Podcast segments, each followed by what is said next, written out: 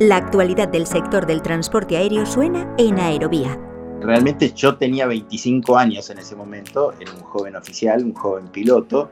y la verdad que tanto yo como mis compañeros estábamos todos exultantes y recontra motivados para desplegarnos a nuestras Islas Malvinas y defender lo que nosotros consideramos que era nuestro territorio, sin incursionar en, decisiones políticas estratégicas que después con la evolución de la carrera militar, uno en la escuela de guerra, etcétera, etcétera, va haciendo otro tipo de análisis más estratégico militares operacionales y toma en cuenta otros factores, pero en ese momento nuestra actitud era de subirnos un avión y irnos a las Islas Malvinas a defender nuestro territorio. ¿Quieres escuchar este reportaje completo? Descarga ya el último capítulo de Aerovía